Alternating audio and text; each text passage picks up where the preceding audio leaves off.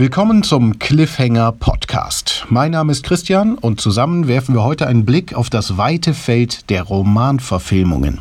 Vielen Literaturfans sind die filmischen Adaptionen bekanntlich ein Graus. Gerade bei besonders erfolgreichen Büchern wie Wolfgang Herrndorfs Chick und J.K. Rowlings Harry Potter-Reihe wird schnell die Kritik laut, dass der Film nicht im geringsten an die Qualität, die Tiefe und überhaupt die Essenz der Romanvorlage herankomme.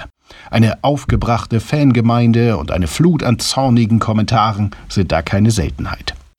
Dennoch ist das Verfilmen von literarischen Stoffen beliebter denn je. Allein in diesem Jahr erwarten uns über 50 Kinofilme, die auf einem Buch basieren.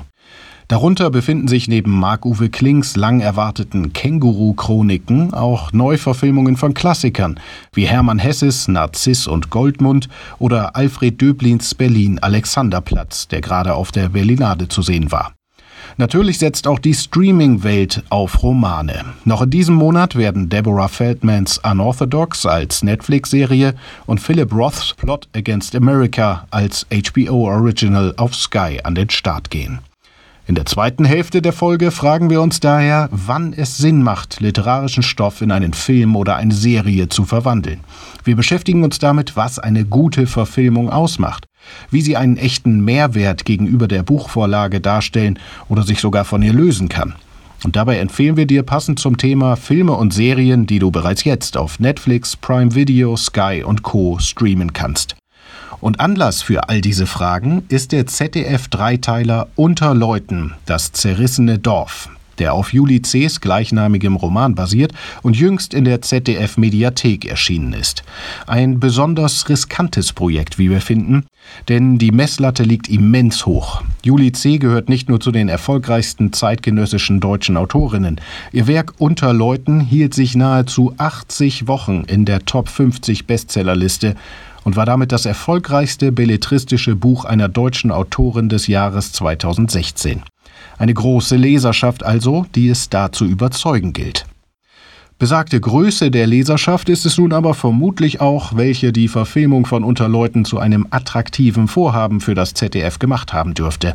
Hier ist die bekannte Gleichung anzusetzen, viele Leser gleich großes Interesse gleich hohe Einschaltquoten.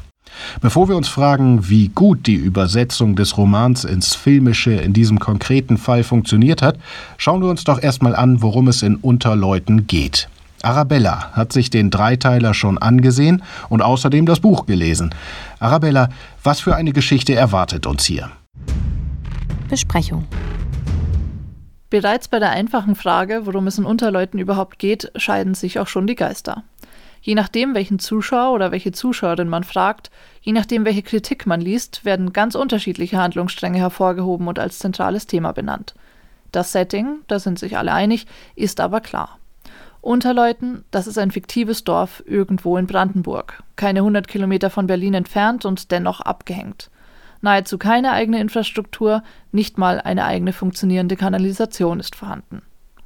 Kein Wunder also, dass sich Bürgermeister Seidel, gespielt von Jörg Schüttauf, über das lukrative Angebot des Unternehmens Vento direkt freut, die in Unterleuten Windräder errichten wollen. Die Dorfgemeinde jedoch reagiert ablehnend. Sie wird durch den Plan richtiggehend in Aufruhr versetzt. Schnell spaltet sie sich in Gegner des Projekts und ein paar wenige Befürworter, die selbst Grundstücke besitzen, die sich zur Errichtung der Windräder eignen und die deshalb den großen Profit wittern. Da jedoch keiner von ihnen über ausreichend zusammenhängendes Land verfügt, wird gefeilscht, hinters Licht geführt und intrigiert, was das Zeug hält. Letztlich kämpft so fast nahezu jeder gegen jeden, alte Wunden werden aufgerissen und neue Feindschaften entstehen. Getragen wird die Handlung dabei von einer Vielzahl an Figuren, in deren Zentrum die Antagonisten Gombrowski, gespielt von Thomas Thieme, und Kron, gespielt von Hermann Bayer, stehen. Die beiden alten Männer könnten auf den ersten Blick nicht unterschiedlicher sein. Gombrowski ist der Chef der landwirtschaftlichen Ökologika, des größten Arbeitgebers im Dorf. Entsprechend tritt er als wohlhabendster Einwohner in Erscheinung, ist gleichzeitig aber auch politischer Strippenzieher. Der Bürgermeister Seidel ist weitgehend unter seiner Kontrolle. Kron hingegen ist bekennender Antikapitalist, der bis heute die DDR romantisiert. Während Gombrowski zu denen gehört, die in Frage kommendes Land besitzen, möchte Kron unbedingt vermeiden, dass dieser den Zuschlag erhält. Dabei spielen vor allem alte Feindschaften aus Vorwendezeiten eine Rolle. Genau diese Thematik, die DDR und ihre Nachwirkungen, personifiziert eben durch Kron und Gombrowski, wird von Regisseur Matti Geschonek hervorgehoben. Für mich ist das auch ein, ein Film nicht nur der Auflösung dieses Dorfes, sondern einer Ablösung. Und da waren für mich eben besonders diese beiden Protagonisten, Gombrowski und Kron, also Thomas Thieme und Hermann Bayer, die Pfeiler, die Stützpfeiler dieses ganzen Ensembles. Die beiden hatte ich auch sofort im Sinn, muss ich gestehen, noch bevor das Drehbuch überhaupt entstand. Und habe die, das ist ja kein Geheimnis, auch gleich festgemacht. Ich sage, wenn ich das drehen sollte in zwei Jahren, dann müsst ihr das spielen. Und die haben sich tatsächlich den Sommer freigehalten.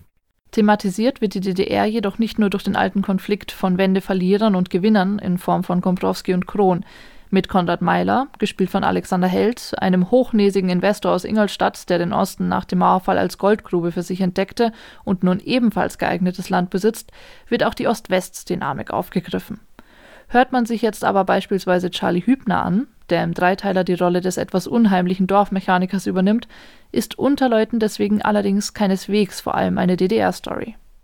Na, für mich ist es weniger eine Osterzählung, obwohl es darauf schon gemünzt ist. Also, wenn ich jetzt bin ja auch oft im Westfälischen und da sehe ich also die Entwicklung die gleiche. Da sehe ich innerhalb der letzten zwei Jahre sind so viele Windmühlen entstanden, wenn man die A1 lang fährt. Da gerade auch in Westfalen, auch in Westwestfalen, alter Schwede, hätte ich nicht gedacht, dass die das brauchen.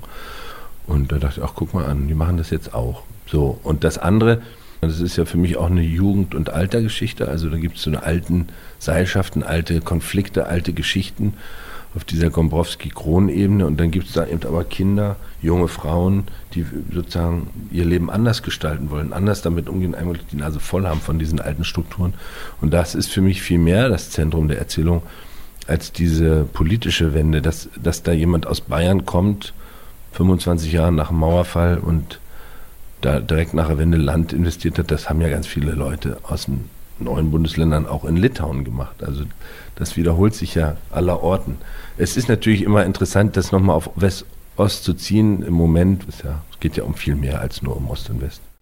Die von Charlie Hübner angesprochenen weiteren Themenfelder, nämlich Generationenkonflikte und die Stadt-Land-Dynamik, werden beispielsweise von Linda Franzen, gespielt von Miriam Stein, in die Handlung eingebracht. Gemeinsam mit ihrem Freund Frederik ist sie auf das Land gezogen, um einen Pferdehof zu eröffnen. Stets auf eigene Interessen fokussiert, gibt sie den Idealtyp der jungen neoliberalen Karrierefrau ab. Um an das benötigte Land zu kommen, mischt sie sich ebenfalls in den Windkraftstreit ein. Das Dorf, seine Einwohner und ihre Gepflogenheiten sind für sie allerdings nur Mittel zum Zweck. Ganz anders ist da Jule Fließ. Sie ist ebenfalls eine junge zugezogene Frau, sucht ihr Glück allerdings nicht in der Karriere, sondern vielmehr im Familienleben. Das Dorf wiederum hat sie als einen Ort der Gemeinschaft, der Ruhe und der guten Luft ganz ausdrücklich zum Leben auserkoren. Rosalie Thomas beschreibt ihre Rolle so. Also alle Figuren in Unterleuten stehen ja auch ein bisschen beispielhaft für viele Menschen. Und das, wofür Jule steht, ist, glaube ich, die Idee einer Städterin im, aus der Mittelschicht, die so auf dem Land die Idylle sucht, die Ruhe, so diese Stadtflucht mit Kleinstfamilie, also Vater, Mutter, Kind, die dann feststellen muss, dass das gar nicht so einfach ist, wie sie sich das vorgestellt hat, wenn man aus der Stadt einfach so in so ein Dorf kommt. Und für mich ist das Besondere an ihr, dass sie so eine starke Kämpfernatur hat, die vielleicht auch dadurch kommt, dass sie dieses Baby hat, was sie einfach unter allen Umständen beschützen will gegen alle Widrigkeiten von außen und dass sie immer sicher ist, dass sie im Recht ist. Das macht so Spaß, eine Figur zu spielen, die wirklich sicher ist, dass sie absolut im Recht ist und genau weiß, was sie tut, obwohl es vielleicht ein ganz großer Schmarrn ist. Ein weiteres letztes Sujet wird durch den Ehemann von Jule, nämlich Dr. Gerhard Fließ, in das Szenario eingeführt. Er ist Soziologe und in Unterleuten vor allem als Vogelschützer aktiv. Als jemand, der ökologischen Zielen eigentlich nahe steht, sieht er sich plötzlich einem moralischen Dilemma gegenüber. Windkraft ja, aber bitte nicht im eigenen Dorf und schon gar nicht, wenn bedrohte Vogelarten dadurch vom Brüten abgehalten werden könnten. Das sagt Ulrich Nöthen selbst über die Figur. Naja, das ist ein Akademiker, der nochmal so einen zweiten Anfang auf dem Lande sucht, der einen Entwurf von dem besseren, von dem richtigeren Leben dort sucht, in einer dörflichen Gemeinschaft, wo man gemeinsam die Dinge anpackt. Der hat sich auch nochmal verliebt, der hat jetzt eine junge Frau an seiner Seite, und ich hatte so das Gefühl, der versucht so seinen Traum zu leben, aber ist äh, an allen Ecken und Enden eigentlich überfordert. Er ist überfordert mit der jungen Frau, er ist überfordert mit seinen eigenen Ansprüchen an diese dörfliche Gemeinschaft, an die Ansprüche, die er an gemeinschaftliches Kommunizieren hat und so. Und ähm, dann kommt natürlich dazu, dass er so ein bisschen auch als der, der sogenannte Gutmensch gezeichnet wird. Also der, der, der Naturschützer, der grüne, angehauchte Vogelfreund. Und da steckt doch eine ganze Menge drin. Aber, und das finde ich jetzt wieder das Erstaunliche, dass es geht eben weit über dieses Klischee, das wir von so einer Figur haben, hinaus. All diese Figuren und noch einige mehr, die durch eine Vielzahl von Interessen, durch familiäre oder freundschaftliche Beziehungen, durch Abhängigkeit oder in Feindschaft miteinander verbunden sind, treffen nun in diesem zentralen Konflikt um Windräder aufeinander. Am Ende kommt es, so viel sei verraten, zum ganz großen Knall. Soweit die reine Inhaltsangabe. Und bei so vielen Themen und Charakteren ist es ein wirklich ambitioniertes Projekt, so ein Dreiteiler. Wie gut ist das gelungen? Wie gut ist unter Leuten geworden? Und wie schlägt sich das ZDF Original im Vergleich zum Roman? Arabella, was sagst du? Gleich vorweg, das mit dem großen Knall trifft eher auf den Roman als auf die Miniserie zu. Dem Dreiteiler gelingt es nämlich weder, die notwendige Spannung noch ausreichend Tiefe aufzubauen, die es braucht, um vom eigentlich ziemlich genialen Ende mitgerissen zu werden. Das liegt vor allem am Umgang mit den unterschiedlichen Figuren, deren Vielzahl gerade zu Beginn oft verwirrt. Immer wieder fragt man sich, wer nun zu wem in welchem Verhältnis steht und was ihn oder sie eigentlich antreibt. Zugegeben, diese Problematik nimmt im Laufe des zweiten Teils zwar ab, allerdings dann zulasten der Tiefe der Figuren. Es wirkt, als hätte man die einzelnen Charaktere auf ihre Kerneigenschaften reduziert, um das Publikum nicht weiter zu überfordern. So bleibt Jule Flies eben eine etwas naive Übermutter, Kron ein Altkommunist und viele andere Nebenfiguren verharren auf dem Niveau von bloßen Stichwortgebern. Kurz gesagt, es wimmelt nur so vor Klischees. Und genau damit geht verloren, was Juli C.'s Roman ausmacht. Egal wie unsympathisch einem eine Linda Franzen persönlich sein mag, egal wie hochnäsig ein Großkotz aller Konrad Meiler auftritt oder wie verbohrt und irrational Gombrowski und Kron auf den ersten Blick erscheinen mögen. Der Autorin gelingt es, ihre subjektive Weltsicht klar und zumindest innerhalb ihres jeweiligen Kosmos nachvollziehbar zu machen. So wird auch ersichtlich, wie sich großes Unheil entwickelt, ohne dass die Beteiligten es jeweils ausdrücklich darauf angelegt hätten. Statt über die Dynamik von Konflikten als solche erzählt der Dreiteiler zwar immer noch von hochaktuellen Themen wie Ost-West, Windkraft ja nein und Stadt versus Land, jedoch ohne den einzigartigen Mehrwert der Verständigung, die dem Roman gelingt. Sehenswert bleibt die Trilogie zwar, der literarischen Vorlage gerecht wird sie allerdings nicht. Streaming-Tipps Heißt das jetzt, Bücher können komplexe Figurenkonstellationen und vielschichtige gesellschaftliche Debatten per se besser wiedergeben? Ist der Roman bei bestimmten Themen, Filmen und Serien schlicht überlegen? Wir glauben nicht, dass es so drastisch ist und jedes Medium seine Vorzüge hat. Darum haben wir uns mal in der Chefredaktion nach Gegenbeispielen umgehört. Welche Romanverfilmungen können wir dir empfehlen, die sich wirklich lohnen? Los geht's mit unseren Streaming-Tipps. Die Miniserie Patrick Melrose zeigt, was eine treffende Romanadaption ausmacht. Sie beruht auf den fünf kurzen zur Patrick Melrose-Reihe gehörenden Romanen des britischen Schriftstellers Edward St. Auburn. Diese wurden im Original von 1992 bis 2006 veröffentlicht und sind stark geprägt von Edward St. Aubans eigenen Lebenserfahrungen. In den Büchern wie in der 2018 erschienenen Miniserie geht es um das Leben des um 1960 geborenen Patrick Melrose. Patrick gehört einer britischen Upper-Class-Familie an. Seine amerikanische Mutter Eleanor, in der Serie gespielt von Jennifer Jason Lee, ist aus stinkreichem Hause und konnte mit ihrem Geld dem aus verarmten aristokratischen Kreisen stammenden Gatten David aushelfen.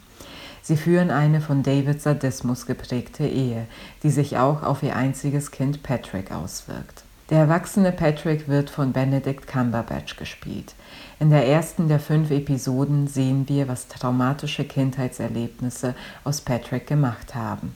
In seinen Zwanzigern angelangt, ist er stark drogenabhängig. Um die Erinnerungen an seinen Vater zu verscheuchen, verbringt er seine Tage in London meist tagträumend und zugedröhnt. Als Patrick erfährt, dass sein Vater in New York gestorben ist, macht er sich auf den Weg dorthin und kann der Konfrontation mit den Geschehnissen aus seiner Kindheit nicht mehr entkommen. Im Verlauf der nächsten Episoden erleben wir durch Zeitsprünge das Ausmaß von Patricks Missbrauchserfahrungen mit, aber auch, wie Patrick einen Weg aus seiner destruktiven Lebensweise findet und neue Hoffnung schöpft. Zugleich entblößt die Miniserie aus Patricks Perspektive die britische Upper Class als Ansammlung unfassbar kaltherziger, opportunistischer und dekadenter Widerlinge. Drehbuchautor David Nichols und Regisseur Edward Berger ist mit ihrer Miniserie eine verblüffend intensive und treffende Adaption von St. Albans Romanreihe gelungen. Diese habe ich vor einigen Jahren gelesen und hatte viel weniger die konkrete Handlung im Gedächtnis, als vielmehr die absolute Traurigkeit, Verzweiflung und den dennoch bissigen Humor von St. Albans Schilderungen. Und genau diese schwer greifbare Mischung trifft die Miniserie absolut durch ihren Ton, ihre überragenden Darsteller und das Herausgreifen konkreter Bilder aus den Romanen. Wenn es um die Adaption erfolgreicher Romane geht, heißt es ja häufig, diese seien zum Scheitern verurteilt, weil sie niemals den Bildern entsprechen könnten, die die Leserinnen der Geschichte schon im Kopf haben. Das stimmt einerseits, aber zu diesem Kopfkino gehört viel mehr als die visuelle Ausgestaltung einer Geschichte. Dazu gehört auch eine bestimmte Tonlage, in der diese Geschichte erzählt und in der ihre zentralen Themen verhandelt werden.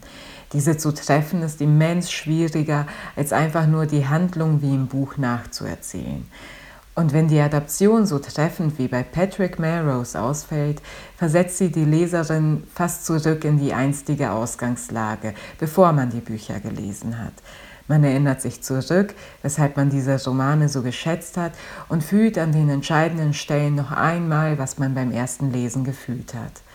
Ob man die Patrick Melrose-Reihe nun gelesen hat oder nicht, die Miniserie ist sehr zu empfehlen und auf Sky Ticket verfügbar. Die Miniserie Mildred Pierce beweist, Buch und Film müssen sich in nichts nachstehen. Auch komplexe Figurenkonstellationen können fast eins zu eins ins Filmische übersetzt werden, ohne an Tiefe zu verlieren. Und das, obwohl die immerhin 400 Seiten starke Buchvorlage von James M. Kane aus dem Jahr 1941 ein besonders facettenreiches Sittenbild der kalifornischen Mittelklasse während der großen Depression zeichnet. Das gelingt, weil sich Regisseur und Drehbuchautor Todd Haynes, wie auch schon bei seinem Film Carol, ausreichend Zeit nimmt, um auch auf Feinheiten in den Wesenszügen seiner Protagonistinnen einzugehen. Als sich die Titelheldin Mildred Pierce, übrigens grandios gespielt von Kate Winslet, mitten in der Weltwirtschaftskrise von ihrem untreuen Ehemann Bert trennt und sich fortan nicht nur alleine um ihre beiden Töchter kümmern, sondern außerdem schleunigst eine wenig angesehene Stelle als Kellnerin annehmen muss, wird die Figur nicht auf Biegen und Brechen in ein Klischee gepresst. Mildred wird weder zur kämpfenden Löwenmutter erhoben, noch auf ihr Schicksal als alleinerziehende Arbeiterin reduziert. Mit großer Präzision erzählt die Miniserie stattdessen sowohl von der sich entwickelnden Karriere Mildreds, die sich schon bald zur erfolgreichen Restaurantbesitzerin aufschwingt, als auch von der folgenreichen Liebe zum Dandy Monty Barragan, gespielt von Guy Pearce. Über allem schwebt jedoch die Beziehung zur älteren Tochter Vida, die zunächst von Morgan Turner und später von Evan Rachel Woods dargestellt wird. Diese verachtet jegliche Form der körperlichen Arbeit, was sie ihre Mutter nur allzu deutlich spüren lässt. Die Verachtung ihrer Tochter ist es allerdings auch, die wesentlich zu Mildreds beruflichen Ehrgeiz beiträgt. Ausgedehnte Dialoge helfen dabei nachzufühlen, warum Mildred trotz der Tyrannei ihrer Tochter beinahe alles daran setzt, sie zu beeindrucken, so irrational ihre Gründe auch sein mögen. Wer sich auf die langsame Erzählweise einlassen kann, wird von Mildred Pierce mit einem rundum ästhetischen Sehvergnügen und der feingliedrigen Geschichte einer weiblichen Hauptfigur belohnt, wie es sie bis heute nur allzu selten gibt. Streamen kannst du die Miniserie aktuell bei Sky. Burning beweist, dass Verfilmungen eine Geschichte mit einer völlig neuen Botschaft aufladen können. Knapp zweieinhalb Stunden ist das Drama des Südkoreaners Lee Chang-dong lang. Dabei beruht es auf einer Kurzgeschichte, die man in einer halben Stunde durchgelesen hat. Scheunenabrennen heißt diese und stammt vom beliebten japanischen Schriftsteller Haruki Murakami. Die Handlung von Burning spielt sich in Südkorea ab, aber wie in der Kurzgeschichte bewegen wir uns zunächst auf ein Figurendreieck zu. Da wäre der junge, etwas unbeholfene Jong-soo, der gerade sein Studium beendet hat, eigentlich Schriftsteller werden will, aber sich momentan bei Gelegenheitsjobs verdingt. Bei solch einem trifft er auf Hei-mi, die ihn noch aus Schulzeiten wiedererkennt. Wie Jong-soo hat auch Hei-mi wenig Geld, was ihrer Lebenslust aber keinen Abbruch tut. Zwischen den beiden entwickelt sich ein zartes Band, das für Jong-soo immer stärker wird, als Hemi für drei Monate durch Afrika reist. Als er sie vom Flughafen abholt, dann der Schock. Hemi hat plötzlich einen jungen, attraktiven Mann namens Ben im Schlepptau. Ben, gespielt von Steven Yeun, den wir alle noch als Glenn aus The Walking Dead kennen, lebt in Seuls dekadentem Viertel Gangnam. Er fährt Porsche, führt die beiden in schicke Lokale aus und trägt aber stets einen milde belustigten Ausdruck im Gesicht. Im Gespräch mit Hemi nennt Jong-soo ihn einen Gatsby, einen dieser rätselhaften jungen Männer in Südkorea, die mit Geld um sich werfen, dessen Herkunft unklar ist. Doch all dies ist nur der Auftakt für den eigentlichen thematischen Kern von Burning, die Fragilität unserer Existenz. Regisseur Lee Chang-dong hat dafür Murakamis Ausgangstext mit Reflexionen über existenziellen Hunger, existenzielle Unsicherheit und Auslöschung aufgeladen. Er hat sie sich auf so gelungene Weise zu eigen gemacht, wie man es selten mit Literaturverfilmungen erlebt. Den mysteriösen Plotpoint der Erzählung hat er beibehalten. An einem ihrer gemeinsamen Abende erzählt Ben dem verblüfften Jong-soo von seinem liebsten Hobby – er fackelt gern verfallene Gewächshäuser ab und betrachtet dann, wie sie vollständig abbrennen, als hätten sie nie existiert. Kurz darauf verschwindet Hamy. Mehr werde ich an dieser Stelle natürlich nicht zur Handlung verraten. Es lohnt sich einfach, die Verblüffung zu erleben, mit der man verfolgt, wie sich Burning vom unsteten Liebes zum Mystery-Drama wandelt und dann urplötzlich zum Psychothriller wird. Ein Psychothriller, in dem jeder Dialogfetzen und jedes zunächst belanglos erscheinende Handlungsdetail auf erschreckende Weise aufgeht. Ein Psychothriller, in dem zum Schluss eine klare Entscheidung getroffen wird, die uns Murakamis Kurzgeschichte vorenthalten hat. Burning wird damit zum Plädoyer für eine Herangehensweise ans Leben, die keine nagenden Zweifel, keine Unaufgelöstheit und keinen Ballast mehr duldet. Der sehr empfehlenswerte Film ist auf Prime Video verfügbar und Murakamis Kurzgeschichte findet man im Erzählband Der Elefant verschwindet. Die Serie The Handmaid's Tale zeigt wiederum, dass Verfilmungen aufgrund anderer stilistischer Mittel sogar eine echte Bereicherung gegenüber Romanen darstellen können. Die Buchvorlage Der Report der Markt von Margaret Atwood ist grandios. Da sie in den 80er Jahren verfasst wurde, sind Einzelheiten wie die verfügbare Technik aber mittlerweile veraltet. In Serienform gegossen wird die Handlung nicht nur ins Jetzt versetzt. Durch die Bebilderung gelingt es außerdem, die Gewalt und Unterdrückung drastischer und somit noch nachfühlbarer zu machen. Doch worum geht's überhaupt? In die Handlung eingeführt werden wir durch das Fred, die früher einmal June hieß. Gespielt wird sie von Elizabeth Moss.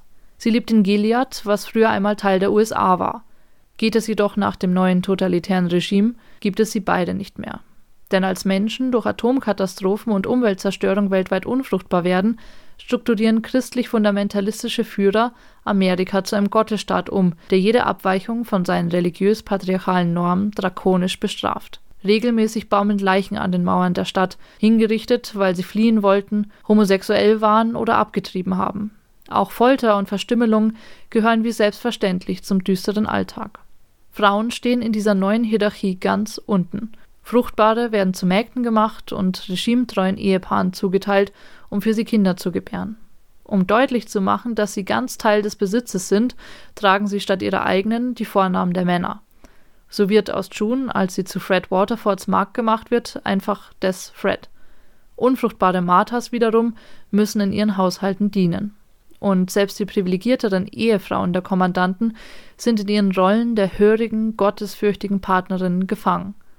Ihnen allen ist es verboten, einen Beruf auszuüben, zu lesen oder sich frei zu bewegen. Alle sind streng daran gebunden, ihre jeweilige Uniform zu tragen und ihre Konversation auf vorgeschriebene Dialogbausteine zu beschränken. In der mittlerweile drei Staffeln umfassenden Serie geht es jedoch nicht nur um den täglichen Überlebenskampf. In Rückblenden werden die Anfänge des Regimes, die schrittweise Ausweitung des Sagbaren und die Aushebelung der Demokratie eindrücklich nachgezeichnet, was die Serie unglaublich aktuell macht. Dabei gibt es bei aller Grausamkeit stets einen Hoffnungsschimmer. Denn Widerstand beginnt sich zu formieren. Die Menschen hinter ihren neu zugewiesenen Rollen sind noch nicht ganz verschwunden. Die große Aufmerksamkeit, die ihnen die Serienmacher widmen, gehört zu den klaren Stärken von The Handmaid's Tale, auch gegenüber der Romanvorlage. Streamen kannst du die Serie aktuell bei Magenta TV und Amazon Prime Video. Eins noch. Ja, mit diesen Streaming-Tipps weiß ich jetzt auf jeden Fall, womit ich mich in den nächsten Tagen beschäftigen kann. Das war unsere Podcast-Folge zum Thema Romanverfilmungen mit der Vorstellung von Unterleuten das zerrissene Dorf aus der ZDF-Mediathek. Wir würden uns freuen, von dir zu hören, wie dir die Miniserie gefallen hat. Schreib uns dafür eine Nachricht auf Instagram unter @heyshelft oder ganz oldschool eine Mail an cliffhanger@shelft.com. In der nächsten Woche geht's hier im Podcast wieder mit einer News-Sendung weiter. Mein Name ist Christian, ich wünsche dir eine gute Zeit beim Streamen und allem anderen und denk immer dran, du musst nicht alles schauen.